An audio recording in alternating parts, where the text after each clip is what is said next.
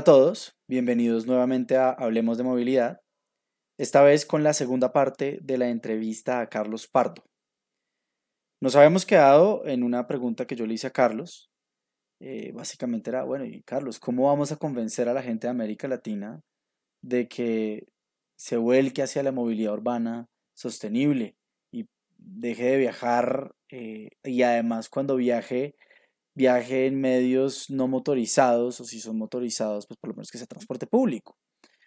Carlos nos iba respondiendo a la pregunta, nos, nos, recordaba primero lo insignificante de la presencia de la humanidad en la historia del cosmos, pero para llegar a otro punto muy importante y es lo insignificante del carro en la historia de las ciudades.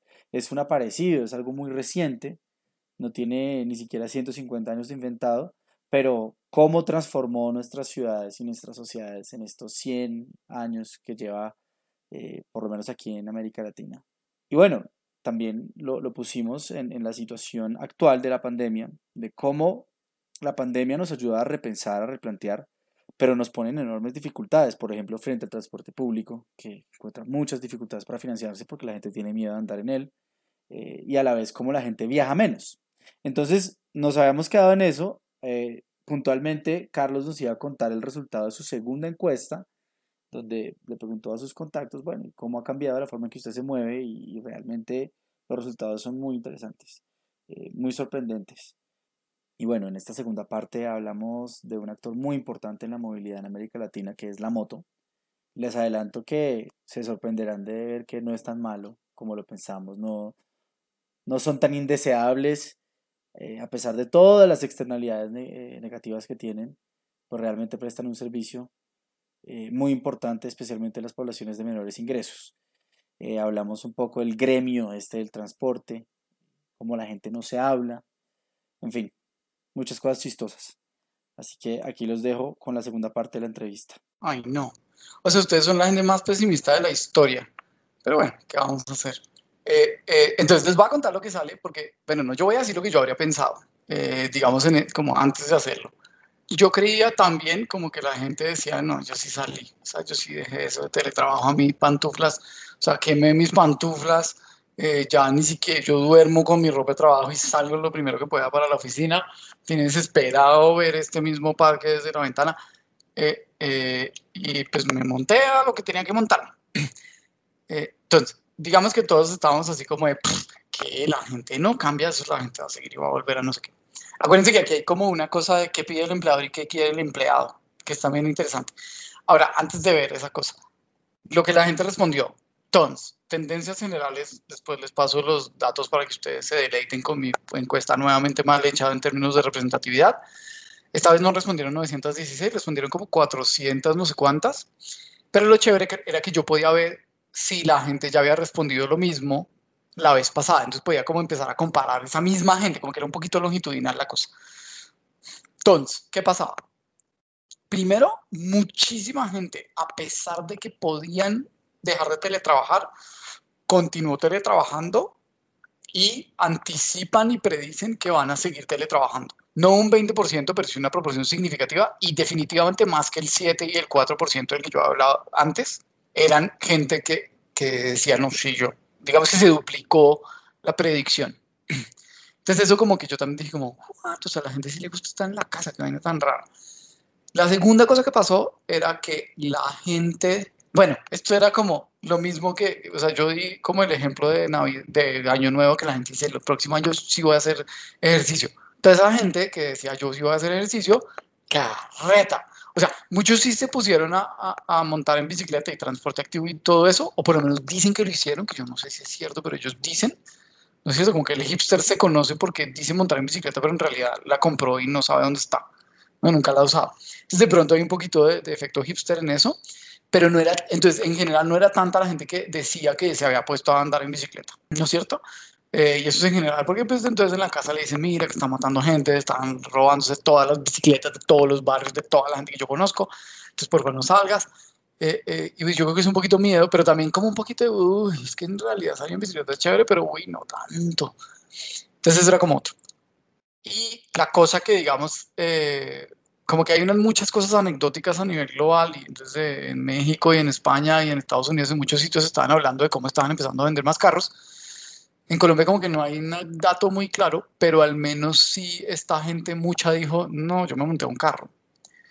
Es decir, habiendo salido de cuarentena, la gente prefirió empezar a montar más en carro.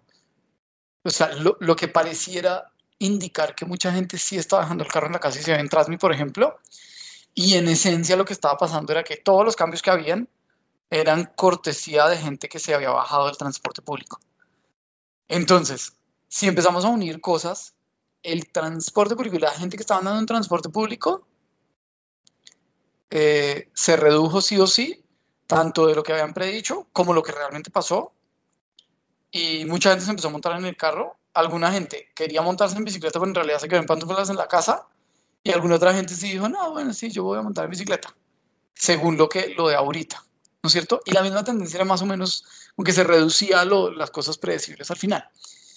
Pero entonces eso tiene un montón de efectos en, en, en política pública, en, modelos financieros de transporte público, en mil cosas. O sea, el transporte público siendo un, un servicio absolutamente esencial, sigue mal y sigue perdiendo plata y sigue con la gente que no se quiere montar y la gente está prefiriendo montarse en un carro, guácala, como a gastar plata y a contaminar y a pagar parqueaderos y todo esto, que, que estar en transporte público. Entonces uno dice como, pucha, no, estamos como en, en, pues no en el peor de los mundos, pero un poquito, ¿no es cierto?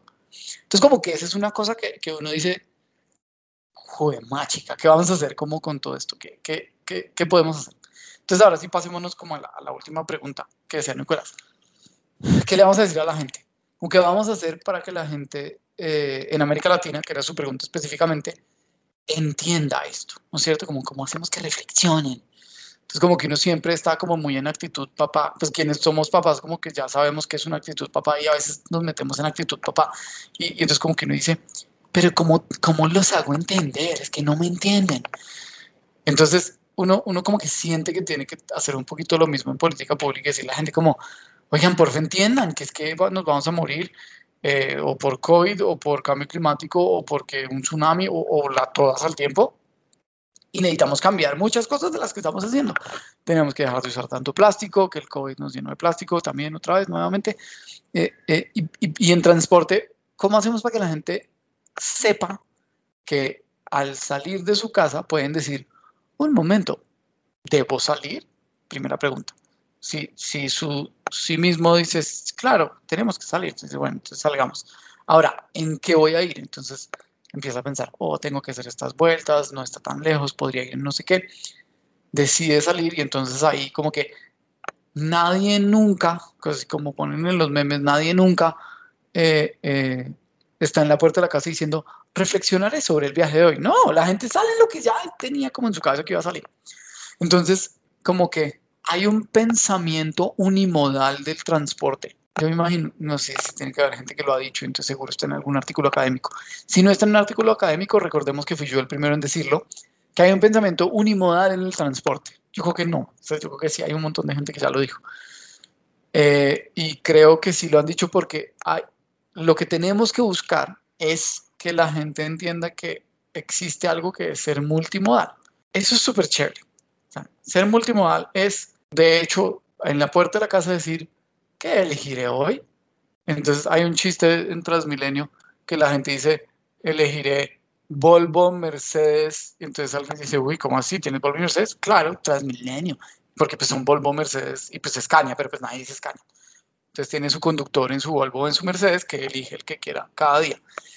Voy a respirar mientras Angélica hace una pregunta. Muchas gracias, Carlos Felipe. Yo estoy aquí totea la risa, me encanta definitivamente no solo las explicaciones, sino sus, tonos para los mensajes. Primero, un tema que en, todas esas reflexiones de lo que está pasando en estos días, en alguno de los webinars había un señor que, que decía que la nueva movilidad es la antimovilidad, lo cual es súper cierto. O sea, cómo nos movemos menos, cómo ese tema en las ciudades de los 15 minutos y todas esas cosas. Entonces, sí, sí, interesante, porque sí, definitivamente hay unos cambios muy importantes. Lo segundo es que en todas estas charlas, para lo que quiero preguntar, eh, sobre todo su reflexión por mis reflexiones es que me acordé que cuando los dos nos fuimos a recorrer Asunción en Paraguay en bicicleta, vimos a una familia como de siete personas montadas en una moto, que les tomamos fotos y nos regañaron. Y ahí va mi, mi reflexión. Eh, en, la, en la pandemia, cosas maravillosas que he hecho, por ejemplo, eh, por lo menos en mi, en mi caso, es tener la posibilidad de venirme a trabajar al pueblo de mis papás, que es un pueblo como de 20 mil personas aproximadamente y donde supongo que nosotros cuatro tenemos que venir a ver cómo vamos a repensar este pueblo porque me ha hecho ver muchísimas cosas, entre esas el tema del uso de las motocicletas. O sea, yo llevo cinco meses en este pueblo y me ha impresionado cómo utilizan las motocicletas. Es una ciudad que no tiene, una ciudad no, es un pueblo que no, no tiene carros, pero las motocicletas son usadas para que la gente pueda ir y venir muy fácilmente de sus fincas la zona rural del pueblo es, es, gigante y es a, distancias. Las motocicletas sirven de transporte escolar, sirven de carga, sirven de taxis. Eh, o sea, es, es, es, una movilidad que tiene una, una serie de características que van totalmente contrarias a lo que usted describía que es el carro, ¿no? Que para una sola persona de 80 kilos tener un carro que pesa bla, bla, bla, bla, bla, y tiene todo ese espacio, utiliza esta área, lo que uno alcanza a ver en estas ciudades, y no es solamente en estas ciudades, a, eh, mí también me tocó trabajar en Haití, donde eh, usted tiene también fotos, miles de fotos de, Haití, el uso de las motocicletas, lo cual me ha hecho repensar el tema tanto en que así como luchamos mucho en contra del automóvil particular, todos los que hemos estado metidos en estas vainas luchamos también como mucho en, en las motocicletas. Y lo que veo es que en sitios como este es, es realmente tan importante ese elemento de ese tipo de equipos para toda la ciudadanía que cómo hace uno para pensar, organizar una población que en la realidad tiene el 90% de su parque automotor en motocicletas. Entonces quisiera oírlo un poco sobre este tema. Ah, esa pregunta se responde muy rápidamente. No tengo ni idea, Angélica. Porque no tengo ni idea. Es decir, a ver, entonces, eh, qué grato recordar que usted es una ciudadana ilustre del pueblo de sus padres y que esté allá gozando de su, ¿cómo se dice? Ilustridad, ilustración. Bueno, entonces ven, la, la cosa de las motos. Por favor, visiten la página de Espacio en su sección de Hacemos y descarguen la publicación de motocicletas en América Latina, que fue resultado de un trabajo para la CAF. Eh, pues toca, ¿no? Como dar como esa indicación para que la gente pues vaya a, donde eh, la organización que nos inventó. Cuando hicimos esa investigación de las motos, eh, Daniel Rodríguez y Manuel Santana se pegaron unas encuestas maravillosas con miles de personas, literalmente miles de personas, muestra representativa. Los informes solamente de las encuestas son 150 páginas de cosas que no le sobra ni una tilde de lo útil que es todo eso. Y nosotros hicimos unas entrevistas súper chéveres con la gente diciéndoles cómo venir, por qué compró la moto, por qué la tiene, por qué la usa y por qué la va a vender y por qué no se ha muerto, porque pues en realidad uno tenía que preguntarle a la gente por qué no se ha muerto. Eh, andan en una moto pues a toda velocidad por todas partes.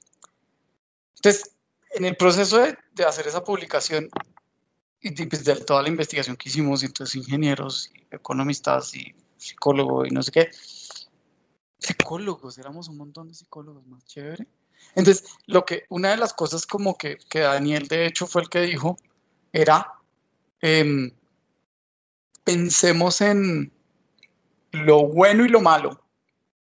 Como que él y, y, y el actual secretario de movilidad que trabajaba en CAF ahí, decían, necesitamos entender eh, eh, que hay algo, bueno, hay algo malo de las motos que ya lo tenemos súper recontra, como que todo el mundo dice que son peligrosas y es que la gente se muere y además va muy rápido y atropellan a los demás y son una lápida andante. Entonces como que bueno, listo, reconozcamos eso, pero porfa, y yo era de esos, como que yo era como las motos son lo peor, pero ellos decían, un momento, bájele y caiga en cuenta que igual las motos le sirven a la gente para varias cosas, para llevar a su familia, para conseguir empleo, eh, eh, para tener más acceso a los empleos que de otra manera no al trabajo que de otra manera no tendrían, para acceder a esos sitios lejanos que el transporte público no va.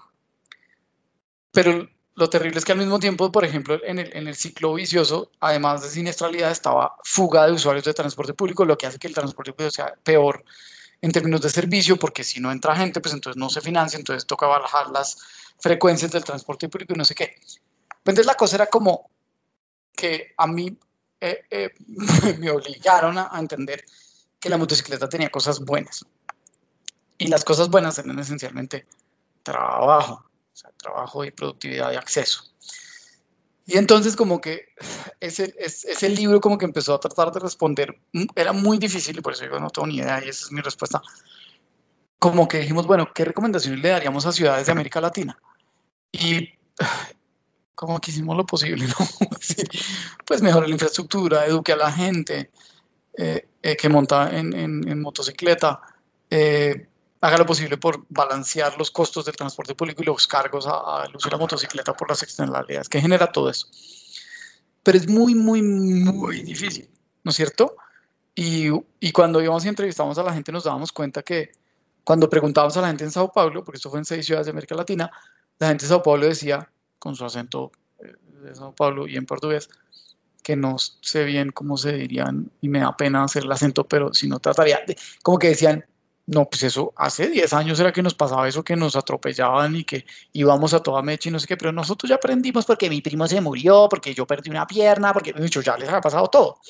Pero cuando íbamos a Barranquilla y cuando íbamos a, creo que Caracas también, eran, que eran sitios donde la motocicleta era algo mucho más reciente en términos de, de usarse mucho, estaban exactamente en lo que Sao Paulo estaba hace 10 años. Entonces, básicamente, como una de, los, una de las lecciones era, las ciudades tienen como ese, ese aprendizaje cultural, digamos, de, oiga, mucho cuidado, que se pasa de, de, de padres a hijos, de tíos a sobrinos, de, funeral a persona viva, digamos, como la gente que ya lleva 10 años viendo las motos y lo que hacían, pues ya están más tranquilos y ya le están como bajando a, a su actitud rápido y furioso, ¿no es cierto? Entonces, eh, es terrible. Ahora, una cosa que a mí, sí yo me la inventé yo, cuando escribimos el artículo académico eh, de las entrevistas, que era como específicamente sobre las entrevistas con Jonas, que fue el autor principal y con el que hicimos la investigación, yo le decía, necesitamos poner un párrafo explicando lo que yo llamaré el efecto ladrón de bicicletas. Entonces, él no me entendía y yo le decía, lo que pasa es que hay una película que uno se... Si no se han visto Ladrones de Bicicleta, queridos oyentes, tienen que verla. Es terrible, pero es cortiquitica y creo que está gratis en YouTube. Hay que verla, dura como una hora y diez, pero es como si uno llevara un año llorando. Es horrible, pero le enseña a uno muchas cosas. Y la, enseñanza que yo, que yo saqué de esa película era que la bicicleta era lo máximo. Ya lo sabía desde antes, todos sabemos que la bicicleta es uno de los grandes inventos de la humanidad. Pero ahí como que en esa película en particular, que es un señor en la Segunda Guerra Mundial que vende todas sus sábanas para comprar una bicicleta y que después se la roban y todo eso, la bicicleta le permitió conseguir trabajo al man. O sea, el, el, el, el señor llegó, vendió, necesitaba trabajo, vendió sus sábanas, compró una bicicleta y fue y dijo, sí tengo bicicleta, deme trabajo poniendo unos carteles y pues después se la robaron y pues todo ese es el pedazo que no les voy a contar para que vayan y chillen. Pero entonces yo le dije a Jonas, mire que la moto es lo mismo, es la misma cosa, es el efecto del ladrón de bicicletas. O sea, el hecho de tener, entonces en el informe, digamos, poníamos, el hecho de tener una motocicleta hace que la gente eh, pueda tener trabajo y en el informe lo que poníamos era, es como si uno tuviera una calificación más en la hoja de vida.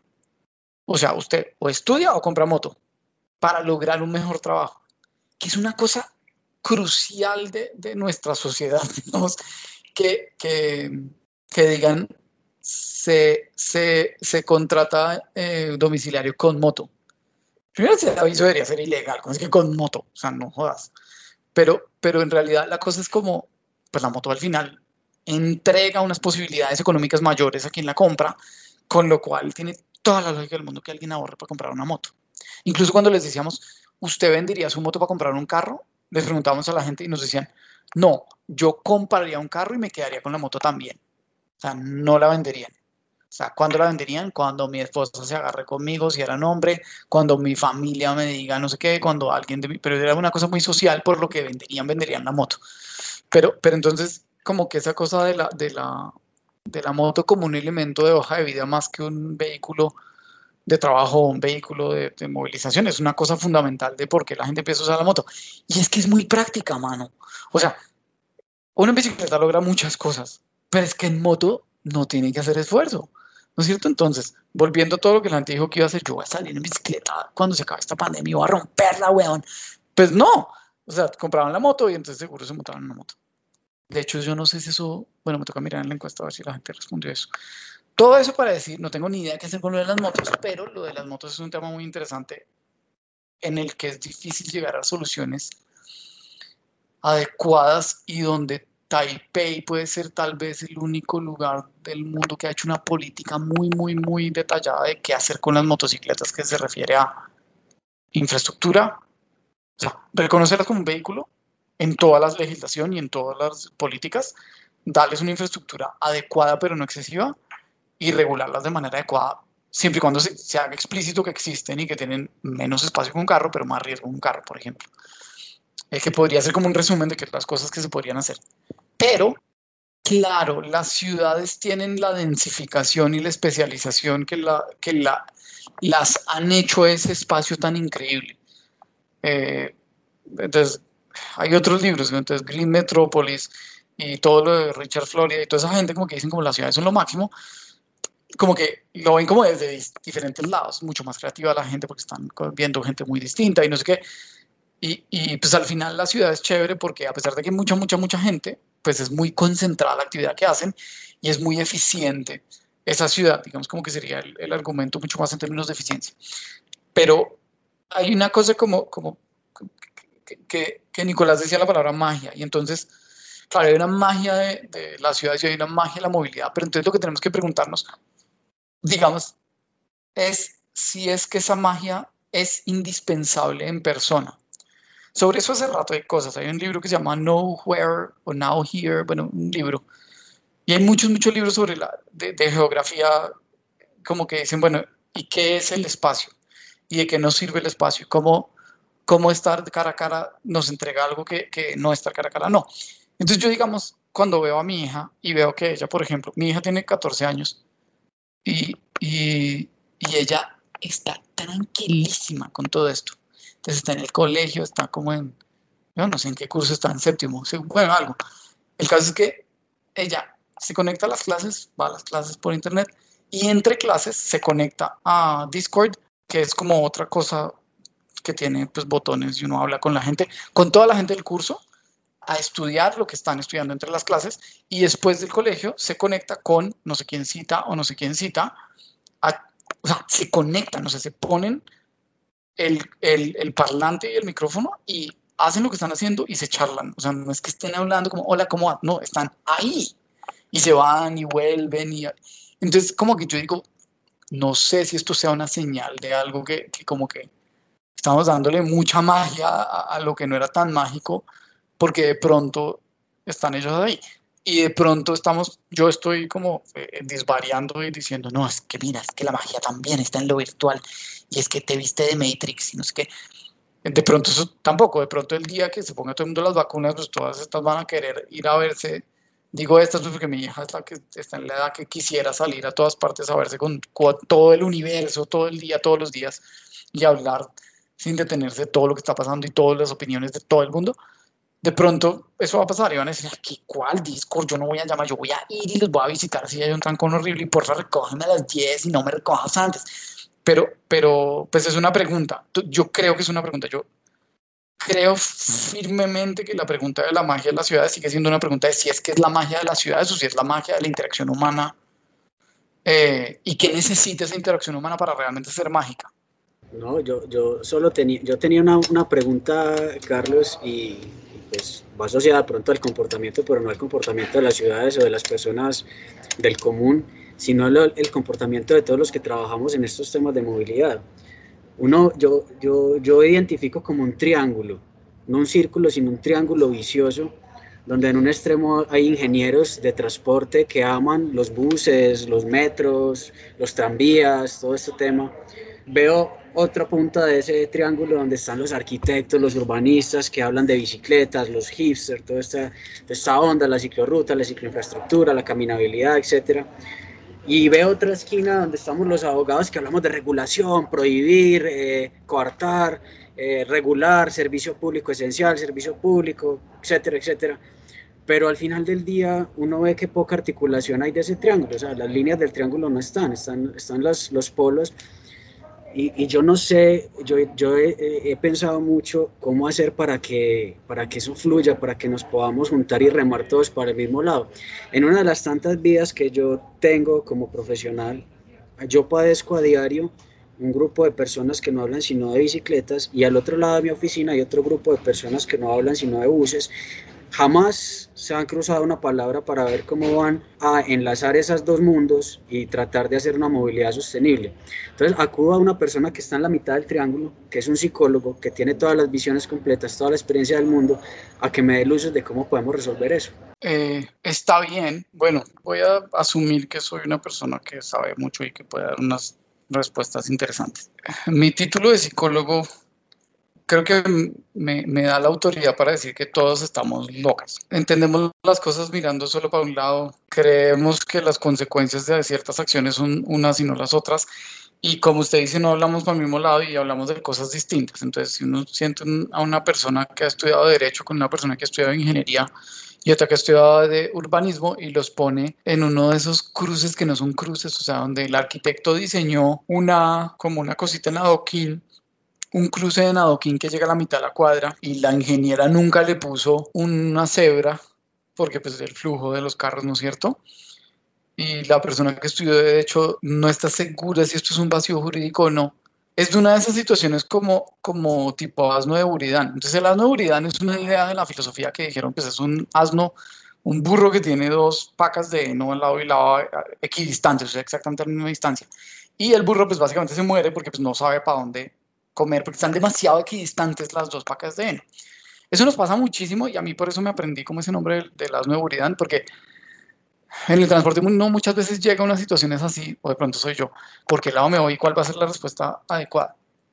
Lo que, lo que creo es que esa empatía interdisciplinar es lo que puede empezar a ayudar a que uno entienda como el punto de vista de esa persona y dice como, pues la persona que diseñó este cruce de Nadoquín, pues quería que, la, que, la, que, que quien camine estuviera, caminara y cruzara ahí en la mitad de la cuadra, la persona que, diseñó la vía dice, pues esta, la persona motorizada tiene que llegar, la persona en el vehículo motorizado tiene que llegar más rápido y entonces no puede parar acá, no puede parar donde se le dé la gana al, al peatón. Y, y, el abogado dice, ustedes, lo que pasa es que no me han preguntado a mí nada y yo me sé todas las leyes y entonces lero, lero. La, la, la empatía interdisciplinar puede ser una manera que, que puede empezar por, por ejemplo, eh, plantear estas preguntas, ¿no? Entonces, hay dilemas morales, por ejemplo, que pueden servir para esto. Entonces, el, el dilema moral del carro autónomo, eh, eh, que es el problema del trole, pero aplicado a carros autónomos, es súper chévere y puede servir como para que la gente diga, bueno, entendamos el problema más a profundidad, más allá de lo que vaya a responder quien, quien, quien diga, pero, pero plantearse como estas discusiones y, y, tener un lenguaje común para entender las cosas, pero realmente común puede, puede como servir. O sea, yo estoy seguro que si lo que usted dijo de las personas que estudiaron Derecho, las que estudiaron Ingeniería, las que estudiaron Urbanismo, Arquitectura, eh, escriben un ensayo sobre qué es la movilidad, van a hablar de cosas distintas. O sea, que ni siquiera empiezan igual, no, no llegan a una conclusión, o sea, nada. Entonces yo creo que esa, esa cosa de, así como usted dice, cómo hacemos para mirar al mismo lado, lo importante es en realidad mire, o sea, eh, saber cuál es ese mismo lado y también reconocer que su solución no es la solución, es una solución. Porque pues a mí, lo, a mí me dicen que soy súper flaco y yo creo que es porque sufro mucho porque soy psicólogo y trabajo en transporte. Porque todo el tiempo me están diciendo que yo no sé nada. Y, o lo implican, ¿no? Entonces digo, pero usted no es psicólogo, usted no sabe esto. usted no sabe de transporte porque usted es psicólogo. Entonces yo pues, me estresaba mucho, entonces bajo de peso. Pero entonces esa angustia que yo siento cuando, cuando la gente que estudia ingeniería me dice, a ver, no, eso se llama, me dicen alguna cosa súper enredada, eh, pues no sirve. Y entonces estas cosas de, es que es muy complicado explicarte, pero voy a tratar de explicarte. No, trate de explicarme explíquemelo como si yo tuviera ocho años, ¿no es cierto? De pronto toda la solución a todas las preguntas es expliquémoslo como si todas las demás personas tuvieran ocho años, posiblemente vamos a llegar a una solución. Porque en parte nuestra arrogancia en el conocimiento y en los términos raros es lo que nos va a llevar al séptimo círculo del infierno por estar trabajando en estas cosas tan mal. Y bueno, hasta aquí fue la entrevista con Carlos. Esperamos que les haya gustado y sobre todo que se sintonicen con, con esta nueva serie de episodios que vamos a tener, cuyo propósito es básicamente hablar con gente del transporte, pero más allá del transporte. No queremos más tecnicismo, queremos un poco más aterrizar las cosas a la forma como se vive el transporte por la gente de a pie. Carlos es un psicólogo que nos quería explicar un poco qué hay detrás de las transformaciones en el, en el comportamiento y, y qué hay detrás en la forma como percibimos el transporte. Pero la idea es tener acá gente que no necesariamente esté metida en el estudio del transporte y la ciudad, sino que vive el transporte diariamente. La idea aquí es comenzar a hablar también de transporte y género. En fin, queremos ver la faceta humana del transporte, queremos ver su faceta política y alejarlo un poco de, de, de los escritorios, de los técnicos, que es donde ha estado a lo largo de los últimos años. Así que muchas gracias por escucharnos y esperamos que sigan sintonizados con nosotros.